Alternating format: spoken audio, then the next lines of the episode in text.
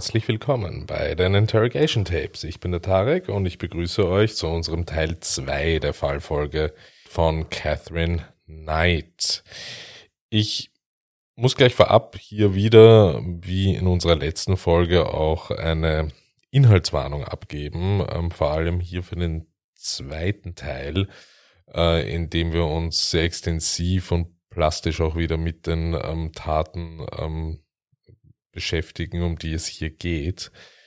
In unserem ersten Teil ging es noch ähm, sehr stark auch biografisch um den Werdegang ähm, von Catherine Knight und ihr, ähm, ihr Privatleben und alle Ereignisse, die in ihrer, angefangen von ihrer Jugend bis zu ihrem Erwachsenenalter dazu führten, ähm, also zu den Taten führten, die, um die es jetzt geht. Eine klare Inhaltswarnung. Es geht ähm, um sehr detaillierte Tatortbeschreibungen. Es geht wieder um Verstümmelung, es geht um Kannibalismus.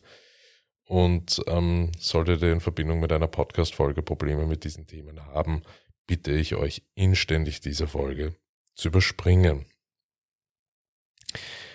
In unserer letzten Folge ähm, waren wir vor dem Cliffhanger, dass ähm, die Polizei bereits ähm, zum Haus von Catherine Knight gerufen wurde, wo sie mit ihrem Ehemann oder Lebensgefährten ähm, John Price oder auch Pricey genannt, ähm, wieder die Nacht verbracht hatte.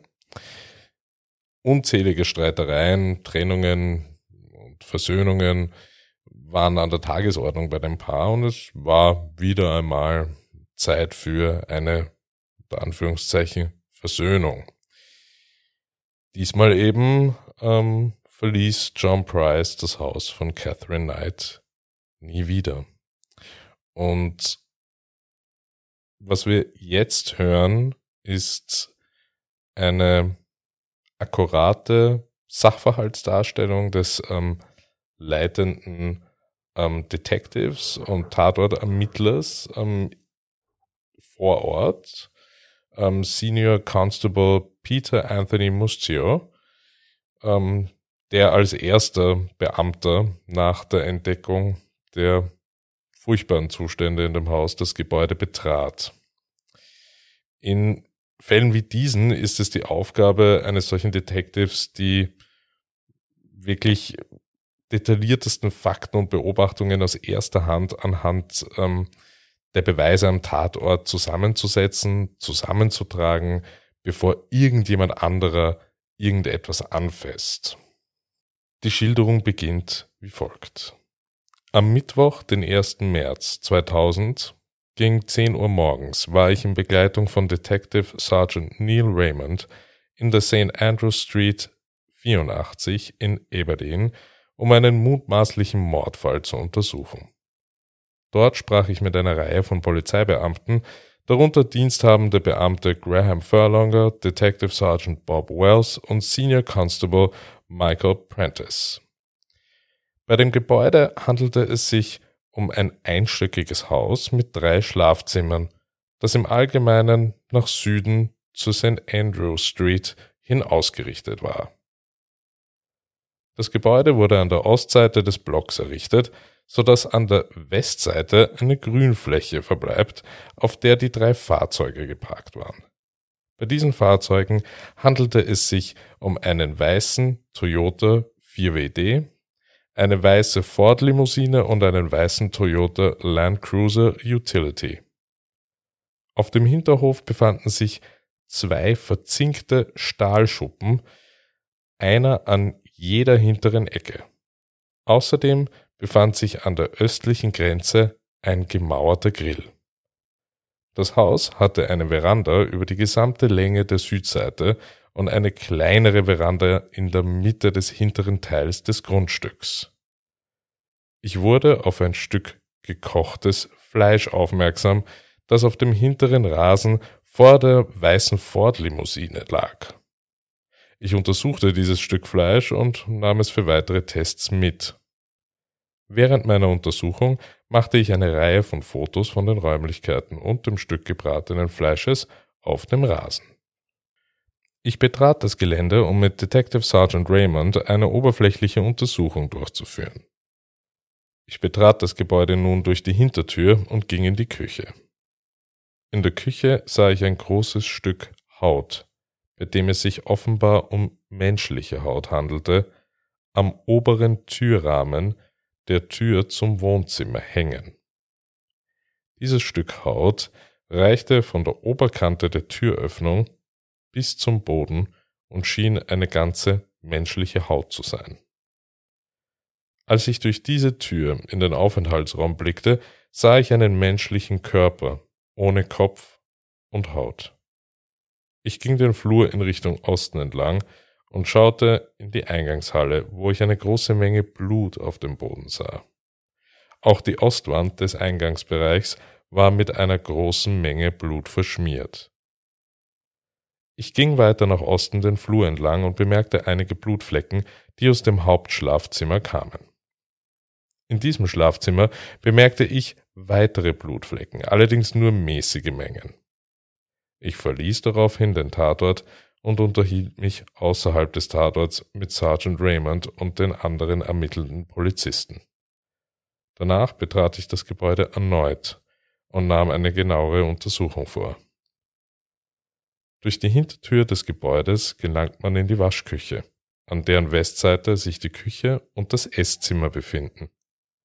In der Waschküche befand sich in der nordöstlichen Ecke eine Wanne aus rostfreiem Stahl und weiter südlich an der östlichen Wand eine Waschmaschine.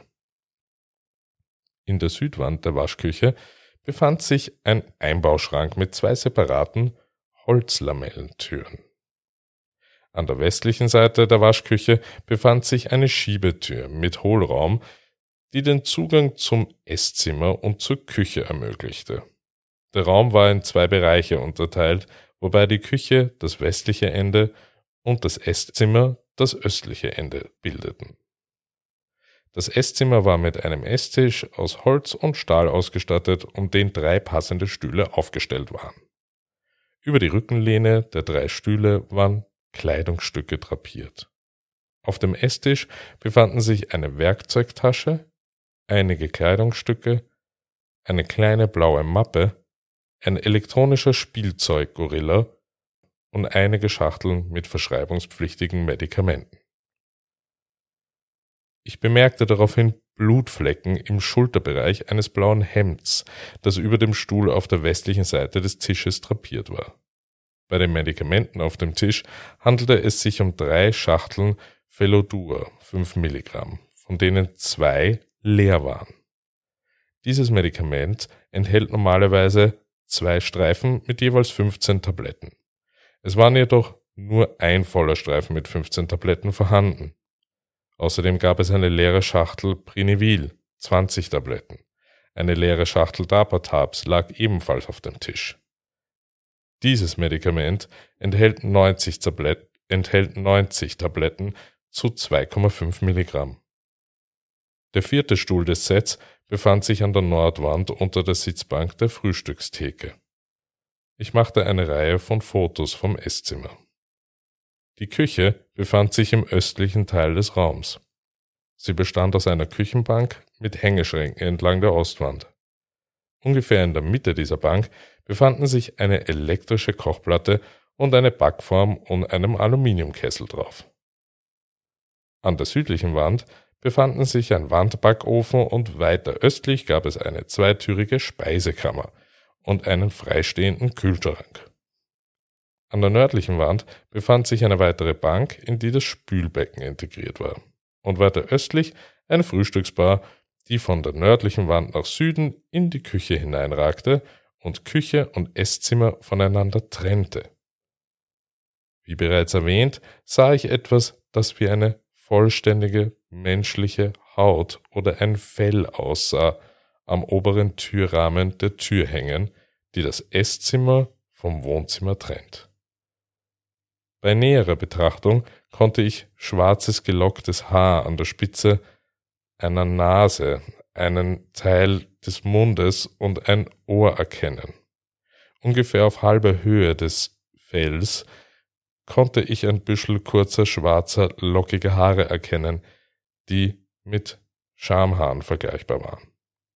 Auf dem weiteren Weg zum Boden konnte ich keine weiteren besonderen Merkmale erkennen. Die Ränder des Fells waren eingeschnitten, was für mich darauf hindeutet, dass es mit einem scharfen Instrument entfernt worden war. Außerdem wies der Pelz etwa einen Meter von der Spitze entfernt eine Reihe deutlicher Stichwunden auf. Diese waren mit einem Fleischhaken aus rostfreiem Stahl am Türrahmen befestigt worden. Der Haken wurde durch den oberen Kopfbereich des Fells gestochen und dann über den Türrahmen auf der Wohnzimmerseite der Tür gehängt. Die Haut schien zwischen 1 und 4 Zentimeter dick zu sein. Ich bemerkte eine Blutspur, die vom Wohnzimmer in die Küche zur Kochplatte in der Nähe des Aluminiumboilers führte. Der Kessel befand sich auf der rechten Seite des hinteren Elements, das zu diesem Zeitpunkt ausgeschaltet war. Als ich den Deckel des Boilers anhob, stellte ich fest, dass er sich warm anfühlte. Der Topf war voll mit Flüssigkeit und auf der Oberfläche konnte ich einen gehäuteten menschlichen Kopf und eine Reihe von gekochten Gemüse erkennen. Auf der anderen Seite des Kessels sah ich eine Auflaufform, die quer über dem rechten vorderen Seitenelement angebracht war. Im Inneren der Backform sah ich eine Menge Flüssigkeit und die Reste von gekochtem Gemüse. Auf der rechten und nördlichen Seite des Kochfeldes sah ich zwei vorbereitete Mahlzeiten. Jedes der Gerichte bestand aus zwei Stücken gekochten Fleisch, gebackenen Kartoffeln, gebackenem Kürbis, Zucchini, Kohl, gelben Kürbis und Soße. Unter jedem der Gerichte befand sich ein zerrissenes Stück Küchenpapier, auf dem ein Name stand. Auf einem der Stücke stand mit blauer Tinte das Wort Beaky, auf der anderen Jonathan. Die Fleischstücke auf den Tellern ähnelten dem Stück, das ich auf dem hinteren Rasen eingesammelt hatte. Auf dem Teil der Küchenbank gegenüber der Nordwand befanden sich einige interessante Gegenstände. Am Ende der Bank sah ich eine grüne elektrische Kanne mit Blutflecken am Griff. In der Spüle sah ich einen orangefarbenen Gemüseschäder und die Gemüseschalen von Kartoffel, Kürbis, Zucchini und Zwiebeln. Auf der anderen Seite bei der Spüle sah ich eine cremefarbene Mikrowellenschale mit gekochten Kohlblättern und einer klaren Flüssigkeit. Vor der Mikrowellenschüssel sah ich eine braune Kaffeetasse, die auf einem hölzernen Schneidebrett stand. In der Kaffeetasse befanden sich ein Teelöffel und eine kleine Menge einer dicken braunen Flüssigkeit, die einer Bratensoße ähnelte. Auch auf dem Schneidebrett befanden sich Reste der Bratensoße ähnlichen Substanz. Rechts neben dem Schneidebrett lagen ein gelbes Swibo-Messer und zwei Gabeln. Der Griff des Messers war blutverschmiert. Auf der gegenüberliegenden Seite der Frühstückstheke sah ich ein kleines Messer mit schwarzem Griff, das blutverschmiert war, und vier leere Medikamentenblisterpackungen. In einer Blisterpackung mit der Aufschrift Luvox fehlten 15 Tabletten. In zwei Blisterpackungen mit der Aufschrift Aropax fehlten jeweils 10 Tabletten und in der Blisterpackung mit der Aufschrift Prometazin fehlten 20 Tabletten. Ich sah eine blutbefleckte graue Kaffeetasse, die eine weiße fettige Substanz enthielt. Auf der Bank befanden sich außerdem ein leerer Bierkrug der Marke Tohis, eine Schachtel roter Winfield-Zigaretten und eine schwarze Brieftasche des Verstorbenen. An der Westseite der Frühstückstheke sah ich einen Schleifstein der Marke Norton. Auf der anderen Seite der Kochplatte wiederum auf der Bank an der Westwand der Küche stand der Mikrowellenherd. Vor der Mikrowelle lagen die Überreste einer Papierhandtuchrolle und ein blauer Plastikdeckel. Dieser Deckel passte auf die Mikrowellenschale, die auf der Spüle stand. Ich stellte auch fest, dass die Tür der Mikrowelle offen war und die Kontrolllampe brannte.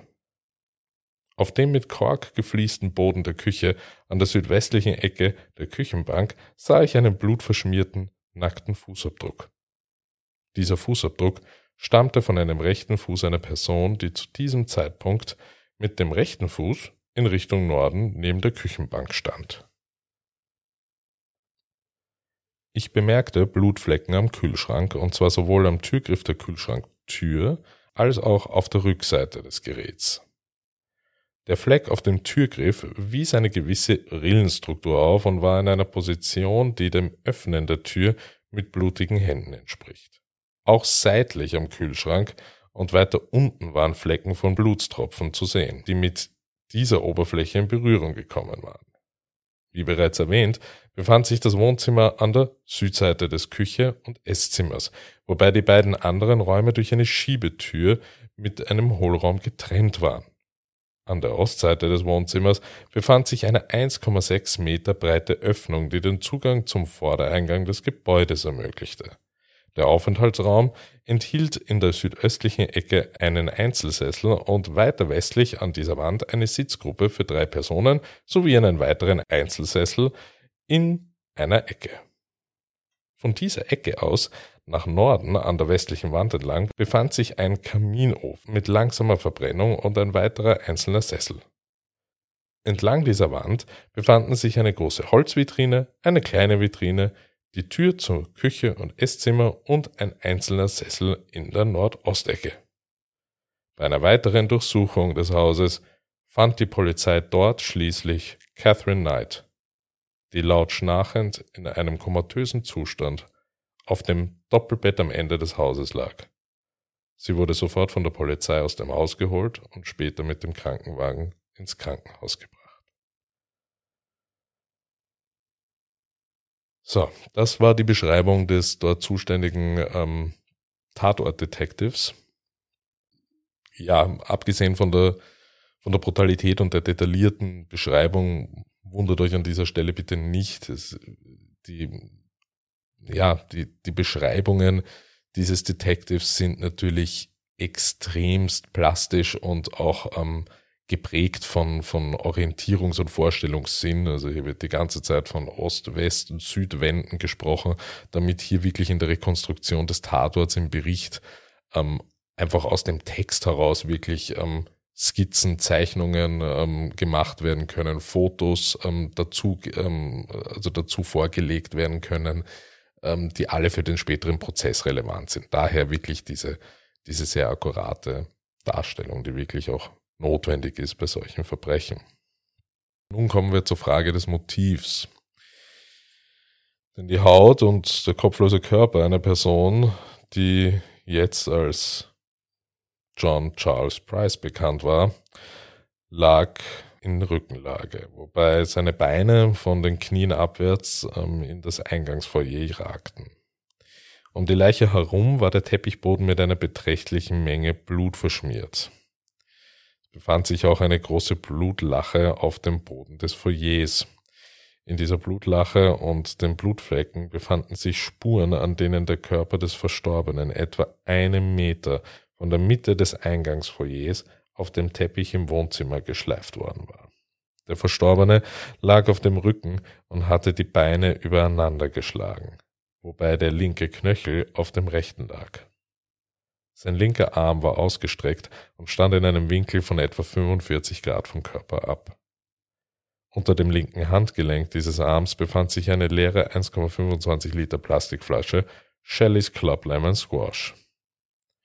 Der rechte Arm war ebenfalls ausgestreckt und lag neben dem Körper.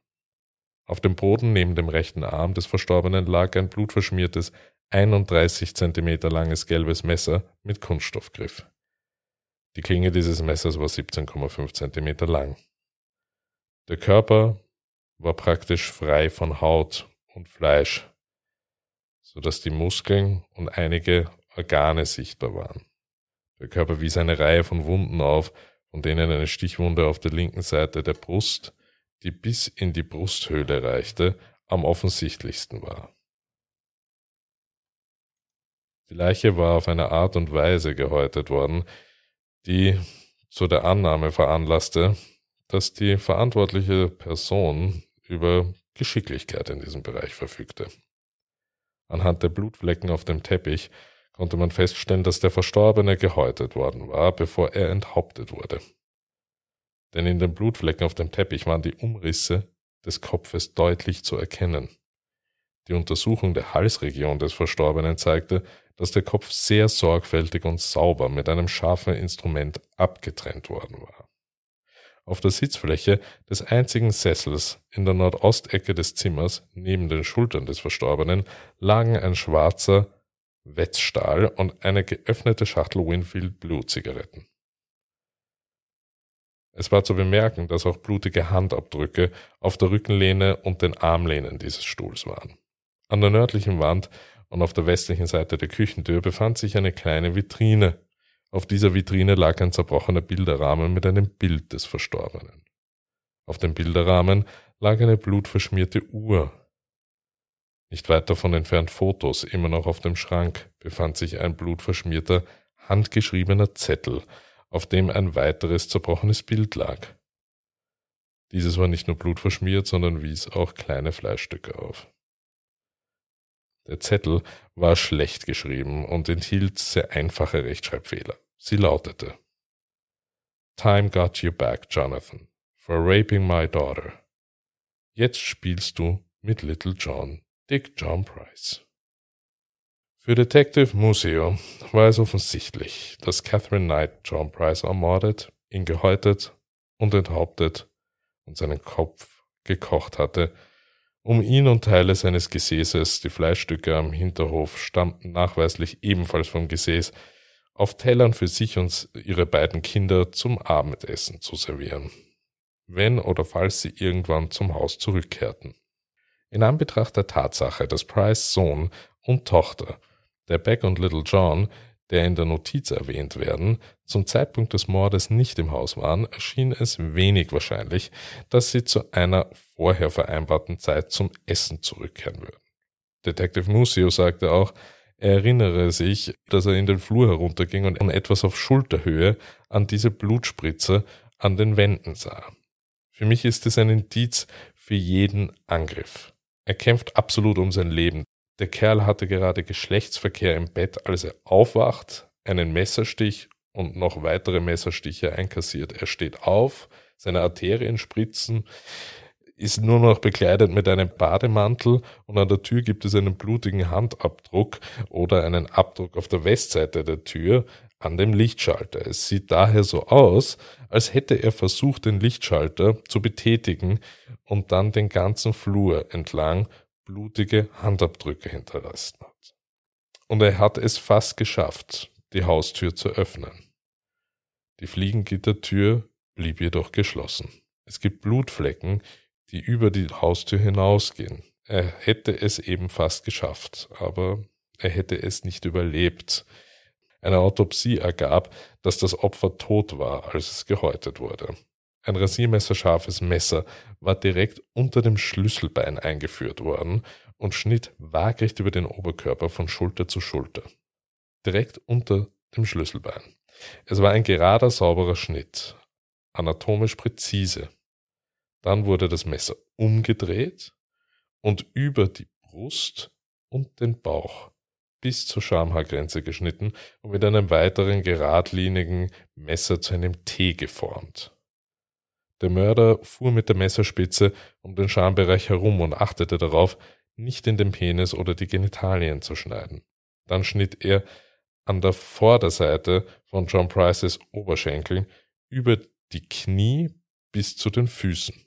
Dann bewegte sich der Mörder am Körper nach oben, hielt die Arme hoch und schnitt an beiden Armen entlang und über den Kopf des Opfers.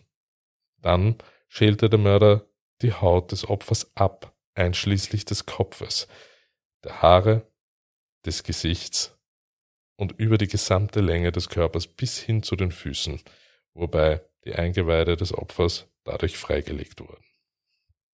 Die gesamte Haut war in einem Stück, einschließlich der Haare, des Gesichts, der Ohren, der Nase, des Mundes, der Genitalien und der kompletten Einstichlöcher der Messerstiche und triefte vor Blut.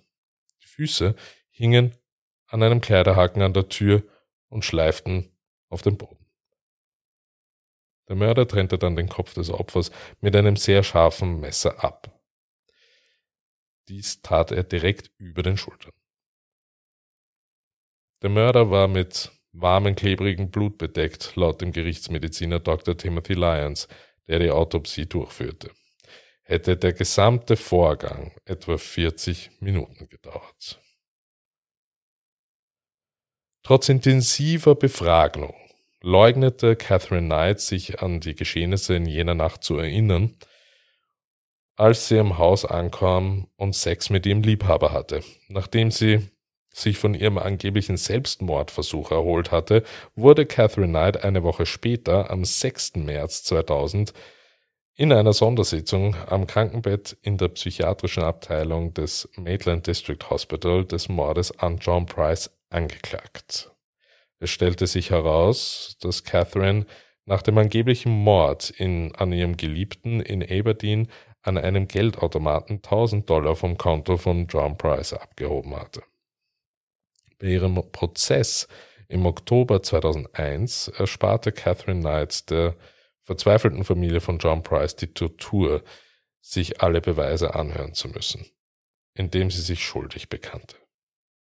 Denn vom Gericht bestellten Psychiatern zufolge war sie völlig zurechnungsfähig, als sie die Verbrechen beging. Am 8. November verurteilte Richter Barry O'Keefe Catherine Mary Knight zu einer lebenslangen Freiheitsstrafe ohne die Möglichkeit einer Bewährung. Der Richter sagte, dass ihre Papiere mit dem Vermerk niemals freizugeben versehen werden. Sie hat inzwischen gegen die Härte dieses Urteils Berufung eingelegt. Diese Berufung wurde abgelehnt. Es ist umstritten, ob Catherine Knight Teile ihres Geliebten tatsächlich verspeist hat oder nicht, nachdem sie seinen Kopf in Scheiben gekocht hatte.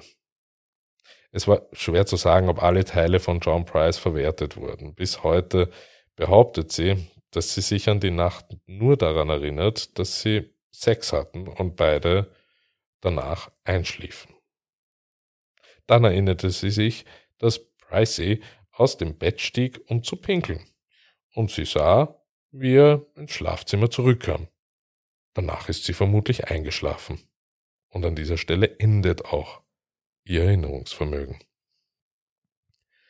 Die allgemeine Meinung, ähm, und in diesem Fall kann man sehr schnell eine allgemeine Meinung haben, ist, ähm, dass sie einen Teil von John Price gegessen hat und das, ähm, was sie getan hat, so abscheulich fand, dass sie es vermutlich unterbewusst aus ihrem Gedächtnis verdrängt hat. Ähm, heute ist Catherine Knight im Mullova Women's Correctional Center untergebracht und arbeitet dort als Reinigungskraft des Gefängnisdirektors.